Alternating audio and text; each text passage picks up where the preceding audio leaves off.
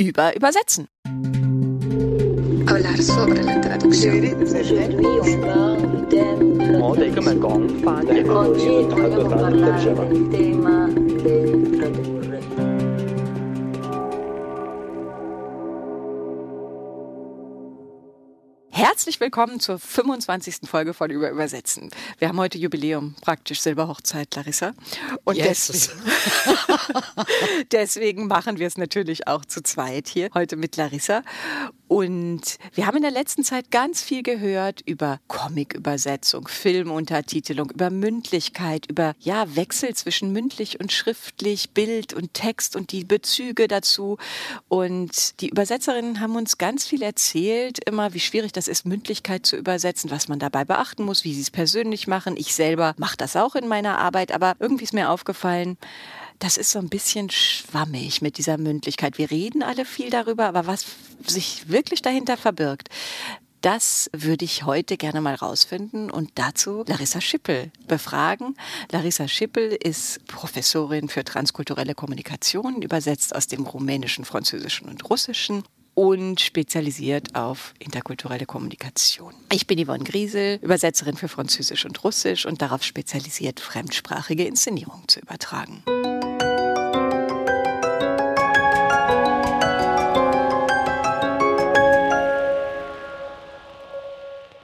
Ja, jetzt sitzen wir endlich mal wieder bei Larissa in der Bibliothek zu unserer silbernen Folge der 25. Und Machen wir die 50 noch voll? Natürlich. Ja? Ja, auf Okay. jeden Fall. Ich, wir haben jetzt eine Zuschrift gekriegt aus Zürich, glaube ich. Die haben gesagt, sie wünschen sich noch 300 Folgen von uns. Haben, haben wir so viel zu sagen? Jui. Da muss ich aber noch viel arbeiten. Ja, da müssen wir noch ein bisschen nachlesen. genau. Also heute ist mir aufgefallen, nachdem äh, Miriam Alfano und Charlotte Stein so viel erzählt haben über Untertitel und Comic und immer wieder über Mündlichkeit gesprochen haben, habe ich mich gefragt, wir reden alle darüber, aber was verbirgt sich eigentlich hinter diesem Mündlichkeit, Schriftlichkeit? Was gibt's für Definitionen oder was verbirgt sich fürs Übersetzen dahinter? Kannst du dazu vielleicht uns ein bisschen was erzählen, dass es so weggeht von diesem Bauchgefühl? Also Mündlichkeit und Schriftlichkeit ist ja zunächst erstmal eine Beschreibung, die eher sprachwissenschaftlicher Natur ist. Ne? Und wenn man das also so ein bisschen als Grundlage nimmt, kann man sagen, dass das also im Vergleich zur Sprachwissenschaft insgesamt eine relativ junge Entwicklung ist, sich mit Mündlichkeit überhaupt wissenschaftlich auseinanderzusetzen. Ja? Zunächst ist es die Dialektologie, die sich naturgemäß mit mündlichen Ja. Äußerungen beschäftigt. Das ist eine Entwicklung des beginnenden 20. Jahrhunderts, wo Sprachatlanten zum Beispiel gemacht werden, wo man also versucht zu erfassen, wie sind die Dialekträume verteilt in dem jeweiligen Sprachgebiet. Das sind die großen Sprachatlanten, die meistens auf Wortbasis aufgebaut sind. Ja. Das heißt also, wie sagt ihr in eurem Dorf zu diesem Kochgerät, in dem man ein Schnitzel braten kann? Ja. Und dann sagt der eine Pfanne und der andere sagt Tiegel und der dritte sagt weiß ich nicht was. Und dann wird das kartografiert und man bekommt sozusagen so eine Dialektkarten lexikalisch aufgearbeitet. Aber schriftlich. Na, erfasst wird mündlich, Aha. aber dann wird natürlich schriftlich fixiert. Ja. Mhm. Aber es bleibt bei der lexikalischen Erfassung eigentlich. Dann verändert sich ja vieles in der Sprachwissenschaft. Also die Sprachwissenschaft geht weg vom Wort hin zu immer größeren Einheiten bis hin zum Text. Und es entsteht, so würde ich es interpretieren, Sprachwissenschaftler mögen mir widersprechen, es entsteht sowas wie ein Bewusstsein, dass die Mündlichkeit vielleicht doch was anderes ist als, und das ist die grundlegende Kritik der Mündlichkeitsforschung an der bis dahin betriebenen sprachwissenschaftlichen Forschung, dass die Mündlichkeit immer so betrachtet wird wie das kleine Stiefkind der Schriftlichkeit. Ja, naja, klar. Also wenn man in historische Grammatiken reinschaut, dann findet man so Fußnoten, da steht mündlich auch so Ja. oder mündlich auch gebräuchlich als. Also immer so, wir haben also hier die große Sprache, die ist naturgemäß schriftlich und daneben gibt's eben auch noch den mündlichen Sprachgebrauch und der ist immer eigentlich deviant. Das ist immer eine Abweichung von der sprachlichen, in Klammern, schriftsprachlichen Norm. Ja. Das liegt dann daran, weil man das Schriftliche einfach gut archiviert hat, weil wir einfach Genau. nur schriftliches Material haben aus bestimmten Epochen. Genau. Das ist, kommt Das ja erst jetzt, dass wir Mündlichkeit auch archivieren Richtig. können. Ne? Also wenn man sich anguckt, wie die Dialektologen gearbeitet haben, dann natürlich zuerst mit Heft und Stift. Die sogenannte Feldforschung. Ne? Die sind also wirklich über die Dörfer gezogen und haben festgehalten, wie die Leute reden, was die sagen. In phonetischer Umschrift dann wahrscheinlich. Dann auch. später auch noch in phonetischer ja. Umschrift, natürlich. Und so weiter und so fort. Und erst nach und nach, am Beginn des 20. Jahrhunderts, kommen dann die ersten Aufzeichnungsgeräte, mit denen es möglich wird, dann auch größere Sachverhalte sozusagen festzuhalten, ja. ne? ohne das jetzt alles mitschreiben zu müssen. Und wenn man sich dann ansieht, also im Zuge im Grunde der pragmatischen Wende in den 70er Jahren, verstärkt sich die Hinwendung, die Öffnung zur Mündlichkeit. Mhm. Das ist in der Romagna ganz stark die, sind das die Franzosen zunächst? Mhm. Die haben ja auch ein größeres Problem, ne? Wieso? Die Diskrepanz zwischen Schriftlichkeit und Mündlichkeit Ach. ist im Französischen natürlich enorm. Ja, das stimmt. Wenn man es jetzt vergleicht, sagen wir mal, mit dem Deutschen. Ja. Das Deutsche hat durch seine famosen Reformen, Orthographiereformen, beginnend bei Konrad Duden, wenn wir mal dort ansetzen in der ja. Neuzeit, eigentlich immer dafür gesorgt, dass die Schriftlichkeit die Mündlichkeitsveränderungen immer wieder einfängt. Also wo verändert sich Sprache? Sprache verändert sich im mündlichen Sprachgebrauch. Ja. Viel weniger in der Schriftlichkeit, die ist viel konservativer. Ja, ja, klar. Das heißt also, das, was im Grunde genommen in den Sprachreformen gemacht wird, von Duden an beginnend, man beobachtet, wie die Leute sprechen und übernimmt es quasi in die Vorstellung von der Norm. Also man also passt die Norm schrittweise an die sich entwickelnde Mündlichkeit an. Also sowas wie Rechtschreibreformen. Genau. Wir haben, ja. das spricht man in kaum einer Region in Deutschland, hm. sondern wir verkürzen das E-Feld aus und wir haben. Aber das schreiben wir jetzt noch nicht. Du glaubst, dass wir das irgendwann das schreiben werden? wir werden? irgendwann schreiben. Ja? Na klar. Ach so, so wie wir das TH, also wie wir das TH nicht mehr schreiben, sondern das dann genau. weggefallen genau. ist, das genau. H bei den in der alten Also ja. bei, bei Rudi Keller in seinem Buch über Sprachwandel, der hat so wunderschöne Beispiele, die liebe ich. Wir haben zum Beispiel im Deutschen die modalen Hilfsverben, mhm. sollen, müssen, können mhm. und so weiter. Und deren Spezifika sind, dass sie kein T in der dritten Person haben. Mhm. Er läuft bei den Vollverben, aber er kann, er soll, er muss und so weiter. Mhm. Und nach dem modalen Hilfsverb folgt kein Infinitiv mit zu. Mhm. Ja, okay. Er kann lesen, er, er muss lesen. schreiben ja. und so weiter. Mhm. Brauchen war ursprünglich mal ein Vollverb. Ich brauche Brot. Verändert sich und wird zunehmend zu einem Hilfsverb, zu einem modalen Hilfsverb. Eigentlich korrekt als Vollverb. Ich brauche nicht zu kommen. Ja. Was hören wir in Berlin? Du brauchst nicht kommen.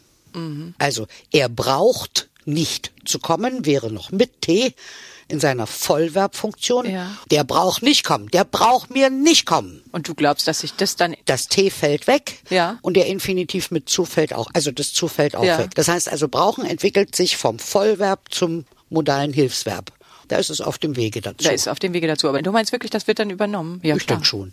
An solchen Beispielen kann man aber nachvollziehen, dass eine eigenständige Betrachtung der mündlichen Kommunikation eben was anderes ist als eine Defizienz- oder Devianzbetrachtung. das heißt also, ich habe hier das schriftliche System, das normiert ist und, und sag immer, was in der Mündlichkeit vielleicht gerade bisschen anders ist. Und was alles falsch ist sozusagen. Das heißt also, diese Wende hin zu einer Betrachtung einer selbstständigen Mündlichkeit, das ist ein Ergebnis der pragmatischen Wende in der Sprachwissenschaft. Mhm.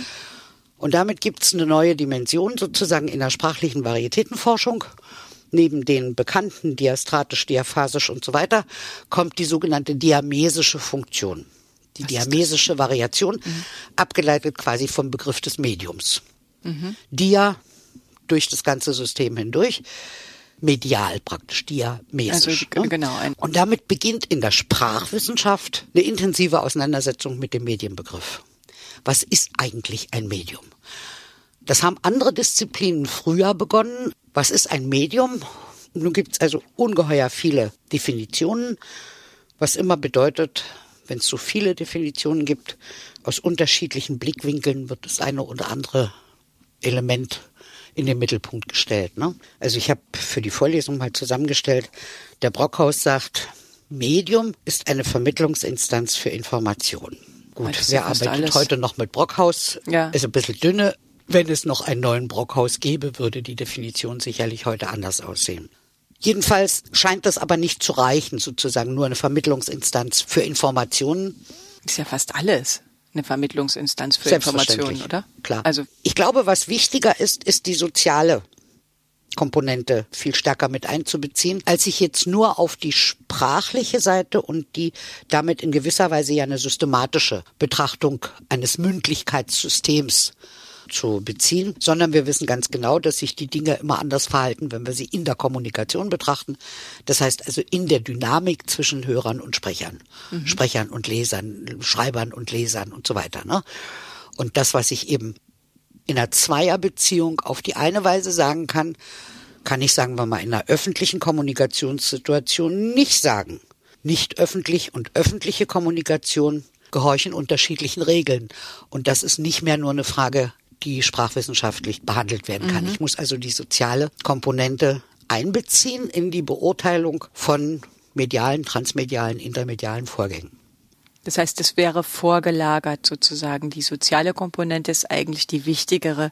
Es ist eigentlich wichtiger, wie die Kommunikationssituation aufgebaut ist. Also ob ich etwas in der Zweierkommunikation sage oder ob ich in der Fernsehkommunikation etwas sage, scheinbar in der Zweierkommunikation, aber eigentlich für das Fernsehpublikum oder das Theaterpublikum. Genau. Und dann ist es, ich finde immer interessant, wenn man das Mediale betrachtet, dass man immer davon ausgeht, das Interessanteste ist, welches Medium nun benutzt wird, um Übersetzung oder um, um Kommunikation zu transportieren. Mhm. Und da denke ich mir oft, es ist vielleicht nicht so wichtig, ob das ein Tablet, ein Handy oder ein Blatt Papier ist. Aber diese soziale Komponente, die macht eigentlich den Unterschied aus. Genau. Ne? Das ist im Grunde genommen ganz stark herausgearbeitet worden für die Translation von Michael Croning, mhm. den ich sehr, sehr schätze, der also unter dem Aspekt der Globalisierung translatorische Vorgänge nochmal völlig anders behandelt hat und bei dem die mediale Seite eine ganz wichtige Rolle spielt, aber der eben immer sehr deutlich sagt, wir müssen unterscheiden den physikalischen Transfer ja. vom sozialen Transfer. Ja. Und der soziale Transfer spielt sich größtenteils in einem institutionellen Rahmen ab. Also die Universität ist so ein institutioneller Rahmen, in dem sozialer Transfer stattfindet. Und dann sehen wir sofort, das ist weit ab von neutral, unparteiisch oder was auch immer. Immer sind Interessen dabei berührt. Mhm. Es gilt sogar auch für die Zweierkommunikation in gewisser Weise. Also die Soziologen haben ja diese Figur des Dritten untersucht oder begonnen zu untersuchen. Wir haben eine Zweierkonstellation und reden miteinander, sag ich mal, relativ ungeschützt wenn wir nicht gerade Kopfhörer aufhaben und Mikro vorm Mund. Ja, genau, habe ich auch gerade dran gedacht, was wir, dass wir hier das äh, Paradebeispiel für das sind, über was wir gerade genau. reden. Weil vorhin saßen wir in der Küche beim Kuchen, aber da haben wir ein bisschen anders. Aber selbst in der Zweiersituation, sagen wir mal unten in der Küche, könnte sich, würde sich unser Gespräch sofort verändern, wenn, sagen wir mal, meine Enkelin dazwischen käme und sich zu uns setz, ja. setzen würde. Also der Dritte spielt in der Kommunikation, davon bin ich zutiefst überzeugt, eine ganz wichtige Rolle. Ja. Hab dazu auch geschrieben, was für eine Rolle das spielt. In dem Augenblick, wo Öffentlichkeit hinzutritt, tritt auch Inszenierung ein. Ach komm, das äh, wirklich? ja, wir absolut. haben, weil jeder hat natürlich auch ein Selbstbild und ein Fremdbild und möchte sein gutes Selbstbild bestehen und so weiter und bei so fort. Bei jedem Abendessen. Genau. Genau. Das heißt also in dem Augenblick, wo die Inszenierung greift und sie greift eigentlich fast immer und erst recht in öffentlicher Kommunikation, mhm. kommen also viele soziale Faktoren hinzu, die die Kommunikation beeinflussen. Und ich würde sagen, die Zäsur liegt eigentlich beim Radio. Da haben wir mündliche Kommunikation, aber mit einer Reichweite, die weit über das Gespräch derer, die zusammensitzen können, hinausreicht. Fernsehen meinte ursprünglich sehen, was in der Ferne ist. Ja. Fotografie wollte abbilden, was ist. Mhm. Und wir sehen, wir haben überall ein Authentizitätsproblem. Als solches wird es auch diskutiert in der Literatur. Man könnte auch sagen, ein Glaubwürdigkeitsproblem. Mhm. Also, wenn wir zusammen in der Küche unten sitzen, kennen wir beide uns gut genug, als dass du sofort erkennen würdest, wo ich meine Glaubwürdigkeit in der Argumentation aufs Spiel setze, sag ich mal. Mhm. Und umgekehrt dasselbe. Genau. Das heißt also, bei Menschen, die sich sehr gut kennen und miteinander kommunizieren, ist Glaubwürdigkeit erkennbar. Ich weiß, wie der Mensch im Allgemeinen denkt. Ich weiß, womit er sich beschäftigt. Ich weiß, was sie liest zum Beispiel. Ja. Ich weiß, wo sie politisch steht. Ich weiß, was sie weltanschaulich. Ich weiß, was von ihrer Herkunft und so weiter und so weiter und so weiter. Und wir sehen die Körpersprache. Ja. Wir schauen dem Menschen in die Augen. Das ist ein Kennzeichen unserer Kultur, dass wir bei der Kommunikation Augenkontakt herstellen. Also Medien sind in dem Sinne dann Verlängerungen unserer Wahrnehmungsmöglichkeiten. Wir sehen etwas, was unserer Wahrnehmung, unserer direkten Wahrnehmung entzogen ist. Wir hören etwas, was unserer direkten Wahrnehmung entzogen ist. Wir verlängern praktisch unsere Wahrnehmungsorgane in die verschiedenen Richtungen. Damit entsteht die Möglichkeit der Auswahl. Oder reduzieren sie doch auch, ne? Also wir verlängern sie, aber jetzt, wenn ich mir jetzt gerade vorstelle, unsere Zuhörer, die uns jetzt zuhören, sind ja reduziert. Sie sehen dich nicht, sie kennen uns nicht, sie können jetzt langsam vielleicht erahnen, wie wir sind, aber sie können unsere Mimik nicht sehen. Sie, sie Genau. äh, Und damit entsteht das Glaubwürdigkeitsproblem. Ja. Ne?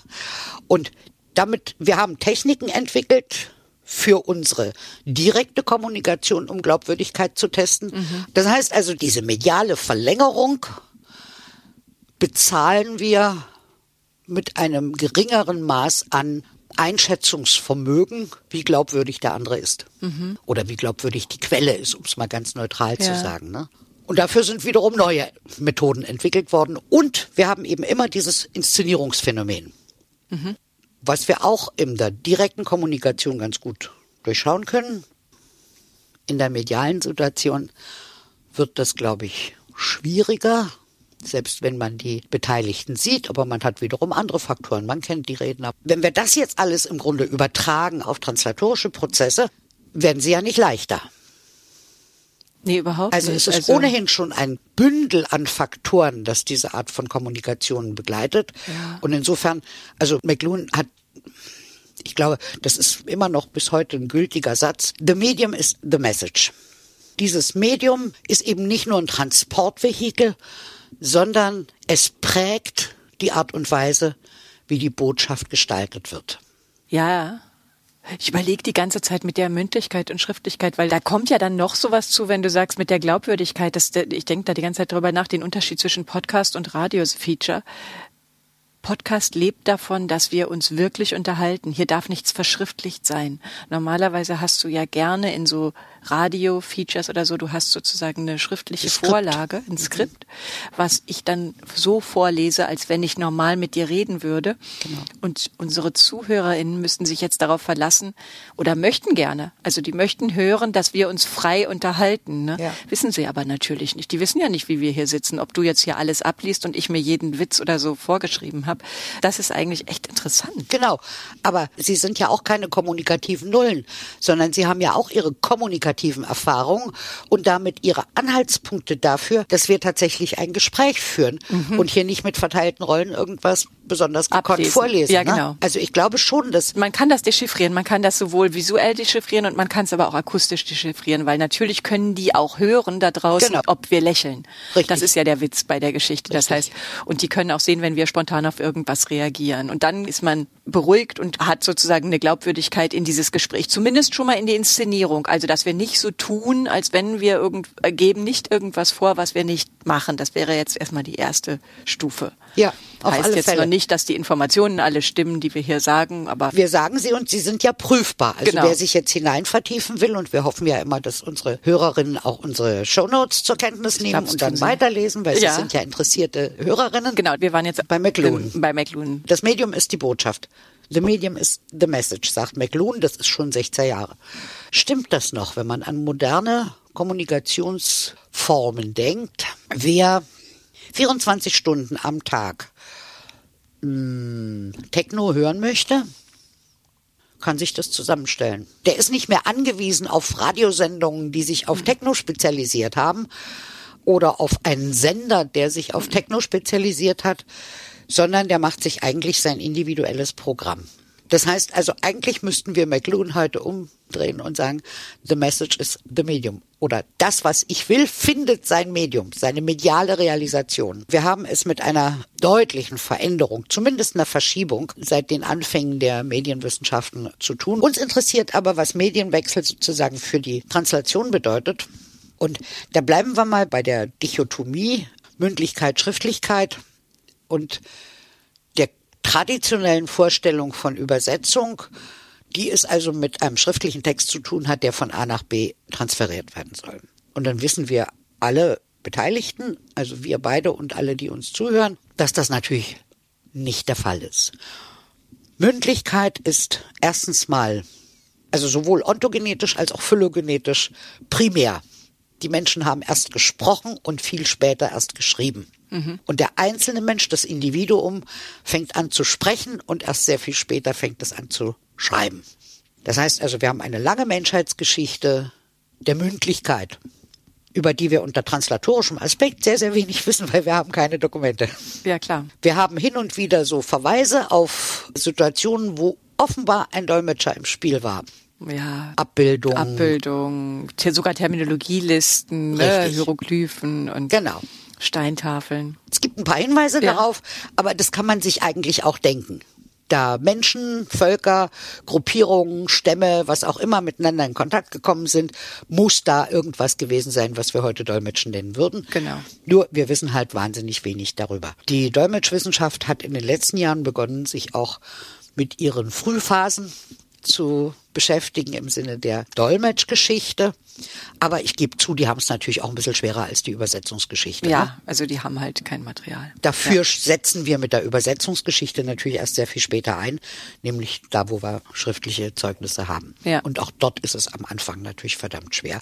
Und dann retten wir uns immer in die Bibelübersetzung und dann sind wir quasi am Anfang, was ja natürlich nicht stimmt. Ne? Ja, und dann haben wir vor allen Dingen nur so einen kleinen Ausschnitt der Welt. Ne? Das ist ja schon interessant, äh, weil was wurde schon verschriftlicht. Das heißt, wir beschäftigen uns eigentlich immer nur mit so einer kleinen Schicht von intellektuellen Themen. Und am liebsten in Europa, ne? Genau. Aber wie auch immer, diese historische Betrachtung zeigt uns schon, alleine diese zeigt uns schon, dass wir es mit einer ständigen Kopräsenz von Schriftlichkeit und Mündlichkeit zu tun haben, mhm. wobei die Mündlichkeit eben eigentlich die ältere Schwester ist. Und dann auch, ja. Und wenn das stimmt, was wir behaupten, ihrer eigenen Gesetzlichkeit folgt, dann wissen wir darüber verdammt wenig. Ja. Und Translation in dieser Zeit, also Dolmetschen, noch viel, viel, viel, viel weniger. Wenn wir uns moderneren Formen des Medienwechsels, also beobachtbaren, in dem Sinne, beobachtbaren Formen des Medienwechsels zuwenden, dann sind das Medienwechsel, die meistens nicht nur sprachlich gefasst sind, sondern wo noch andere Zeichensysteme hinzutreten nämlich das Bild oder Musik. Mhm. Ich habe aus einer studentischen Arbeit so ein wunderschönes Beispiel gelernt über europäische Stummfilme, die man in Japan gezeigt hat, wo man nicht diese schriftliche Form einfach übersetzt hat und dann andere, weiß gar nicht, Poster mhm. eingeblendet hat, sondern wo man einen Dolmetscher ins Kino geholt hat, der während der Vorführung des Films quasi das, was im Film eingeblendet wird, gedolmetscht hat für das Publikum mhm. und das dann zugleich mit seiner Interpretation verknüpft hat und damit dem Publikum sozusagen eine Einführung in diese Art europäischen Film gegeben hat.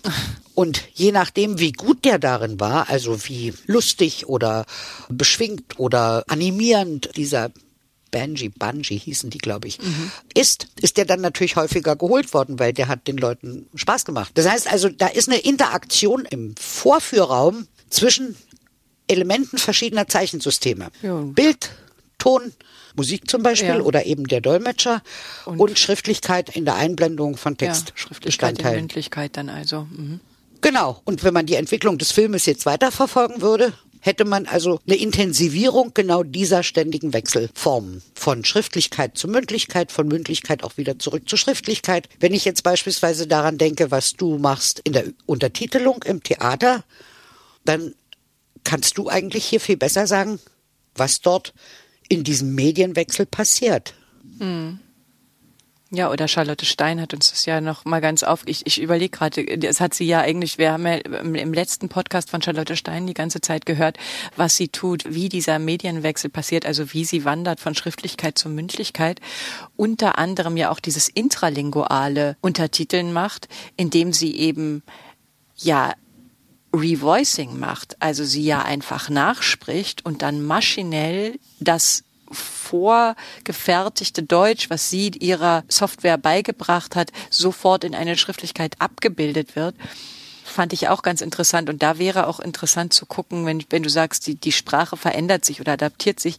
Das heißt, wir hören dieses Haben sprechen es ein, aber es kommt dann in schriftlicher Form wieder in haben raus, weil das ja in Untertiteln auch gar nicht gewollt ist. Oder wenn Klar. ich Untertitel im Theater, natürlich, dann versuche ich die Mündlichkeit, also erstens muss ich sie ja dann ja übersetzen, weil ich es nicht Deutsch-Deutsch mache meistens, sondern ins Englische oder Deutsche, je nachdem Untertitel, dann versuche ich die Mündlichkeit schriftlich abzubilden, aber nur im Rahmen meiner Konventionen, also wo es ja relativ strenge Konventionen dafür gibt, dass ich zum Beispiel nicht haben oder so schreibe, weil ich ja nicht möchte, dass mein Publikum sich sich daran stört. Das heißt, ich muss wie eine korrekte Mündlichkeit, sozusagen eine schriftlich korrekte Mündlichkeit in den Untertiteln erstellen in einer literarischen Sprache, die aber trotzdem klar macht, es ist die eine, Reden da. Die Reden da. Mhm. Und dann gibt es halt verschiedene Stufen natürlich. Das heißt, wenn ich das literarische Werk habe, wo eine junge Regisseurin eine zeitgenössische Form der Sprache findet von einem Shakespeare im Englischen, dann muss ich die natürlich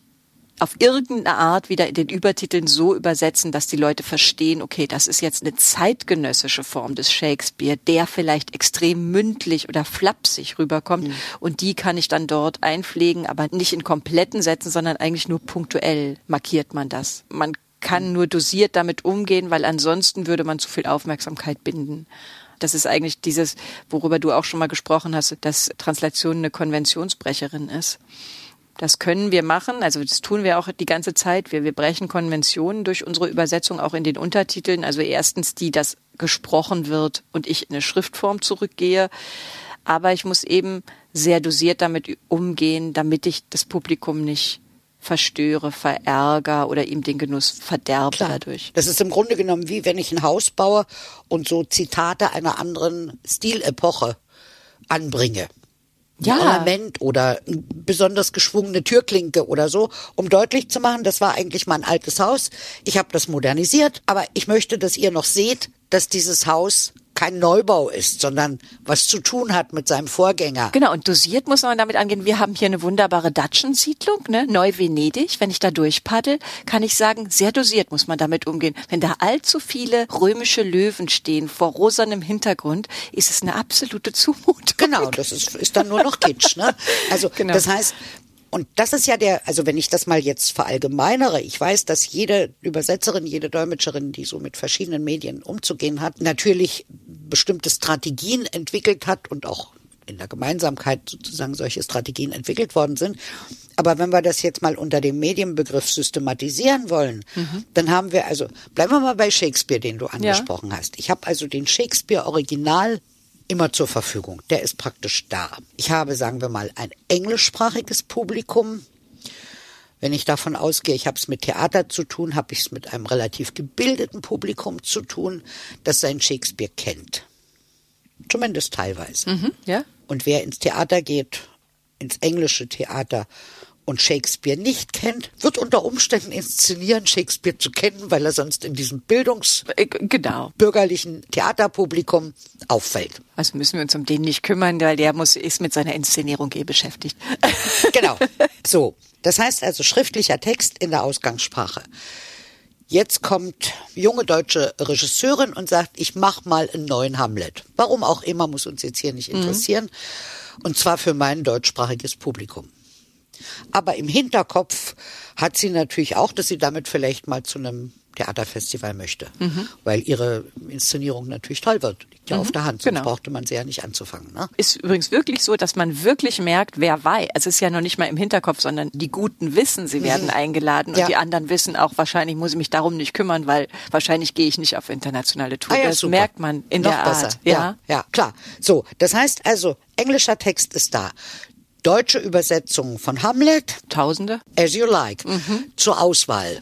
Wie kompetent ist die Regisseurin, um eine adäquate Auswahl zu treffen? Wie viele Hamlet-Übersetzungen kennt sie? Wie viele schaut sie sich an? Wie viel Aufwand treibt sie? Wie viel Dramaturginnen hat sie zur Verfügung, die sie lesen Oder lässt? Wie, genau. genau. Wie viel Aufwand treibt überhaupt das Theater, an dem die Inszenierung ja. gemacht wird, im ganzen Team für die Auswahl? Wird wahrscheinlich sehr unterschiedlich sein. Ist sehr unterschiedlich. Was ist tantiemenfrei? Was kostet nichts? Wie viel Geld habe ich zur Verfügung? Genau. Wie Ausgesprochen translatorische Kriterien. Ne? Genau.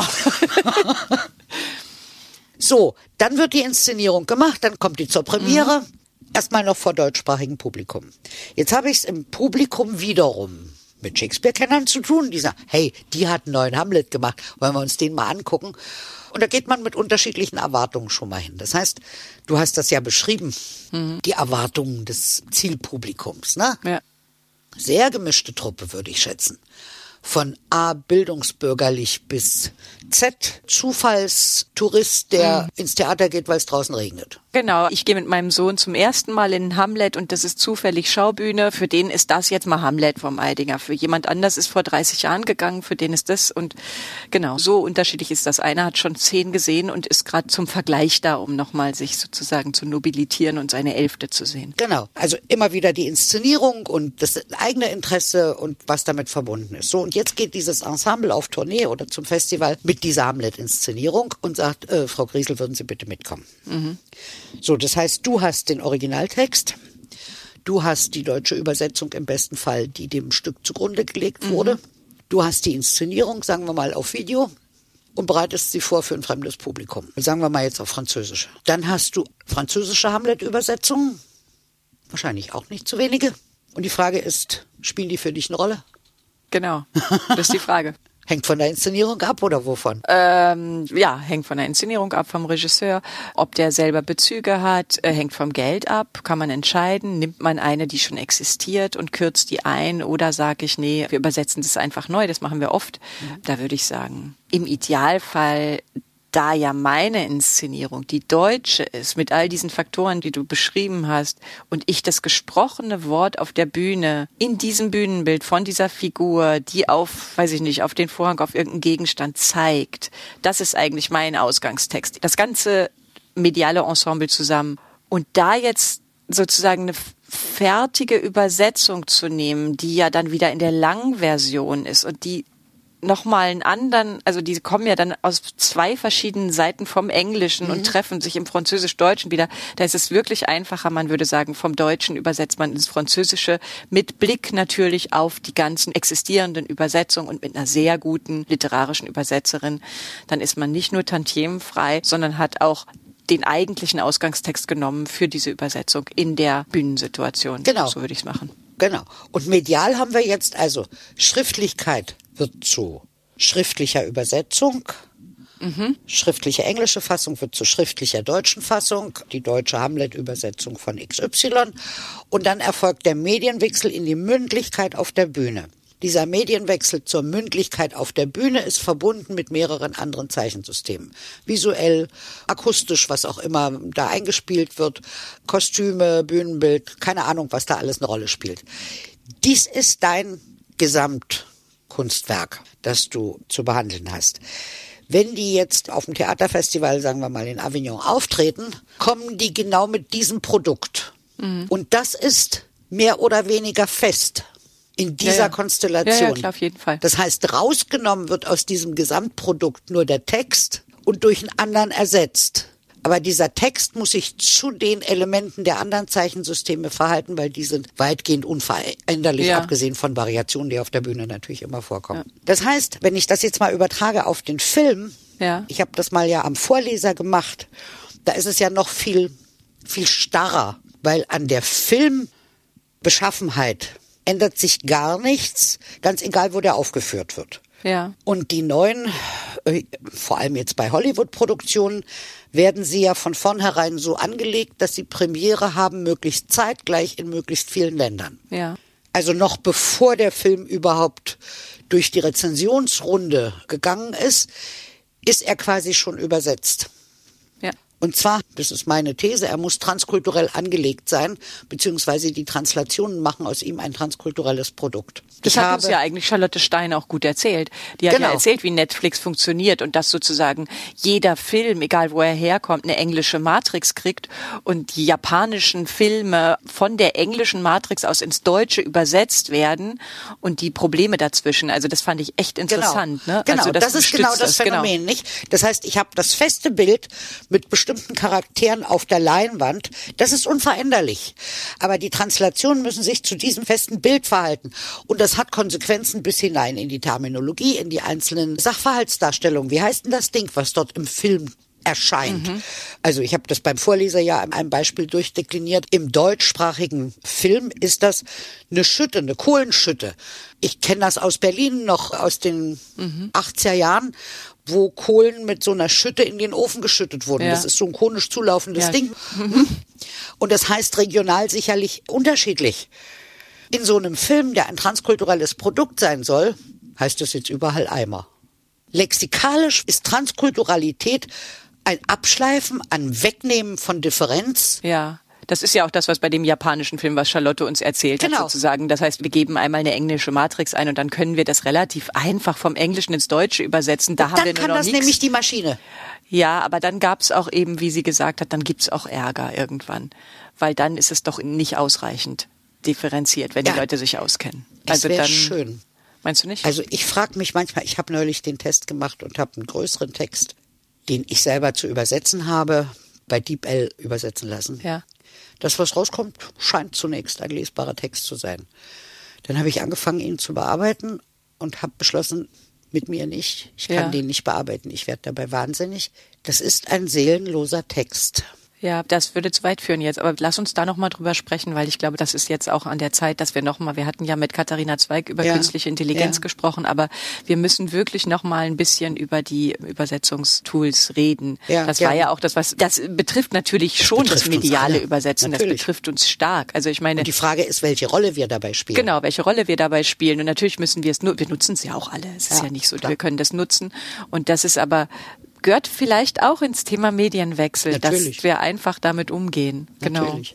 Aber um das noch sozusagen ja. auf den Punkt zu bringen, unabhängig jetzt ob Film, ob sozusagen Comic. eine Filmproduktionsfirma oder Netflix oder äh, mhm. äh, Theater oder wo auch immer, wir haben es mittlerweile ja auch beim Dolmetschen, ne, das Dolmetschen, was sozusagen maschinell erfolgt, übersetzt ja auch erst in die Schriftlichkeit, wird dann erst wieder mündlich, wenn ja. das sozusagen, äh, also das, was irgendwann das Konferenzdolmetschen wahrscheinlich ablösen wird, Remote Interpreting und all diese Formen. Genau. Das heißt also, wir haben es bei der Translation im Grunde ständig mit einem Wechsel von Mündlichkeit und Schriftlichkeit zu tun, in den unterschiedlichsten Konstellationen und vor allem aber in Kombination mit anderen Zeichensystemen. Ja.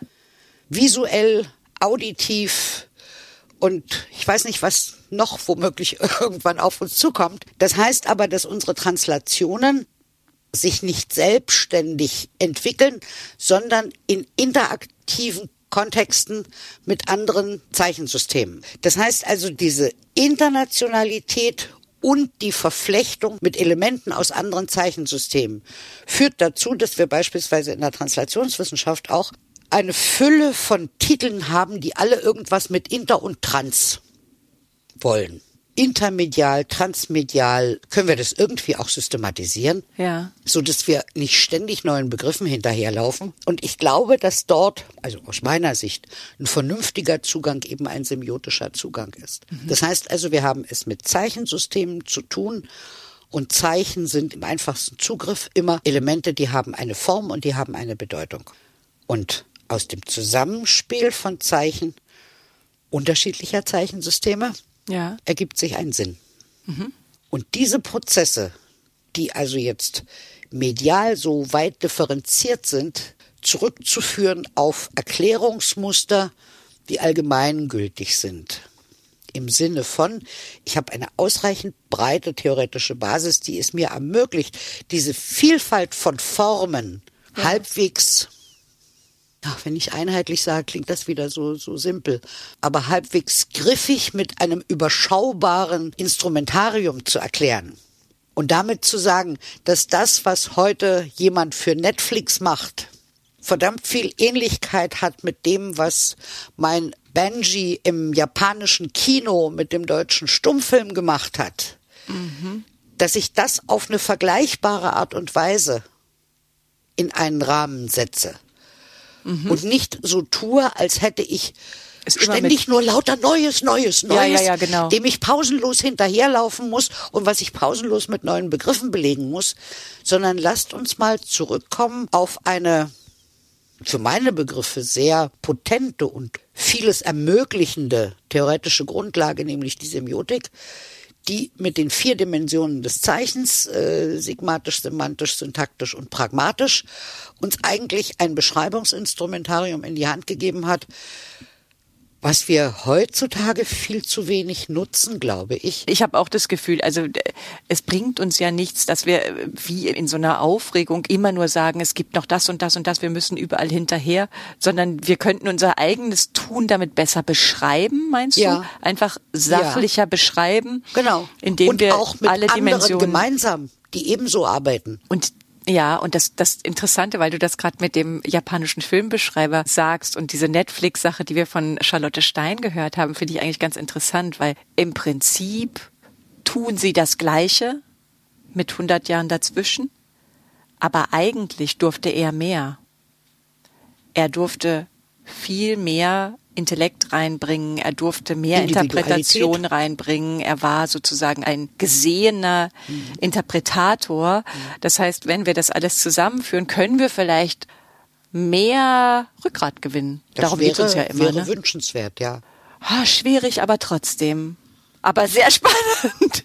Ich glaube, wir müssen da noch mal ein bisschen tiefer gehen. Ich glaube, das ist sehr interessant, aber du musst uns noch mehr davon erzählen. Wollen wir das Mit machen? Vergnügen.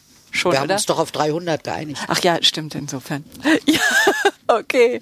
Ja, vielen Dank fürs Zuhören. Vielleicht konnten wir euch ein paar Denkanstöße geben zum Medienwechsel, zur Medialität und zur Mündlichkeit. Wir hoffen's. Und ja, bis bald.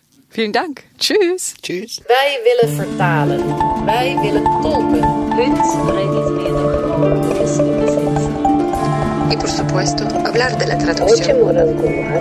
Переводить, переводчица, переводчик, переводчик. Обсуждаем наши перевод. Ты переводчица?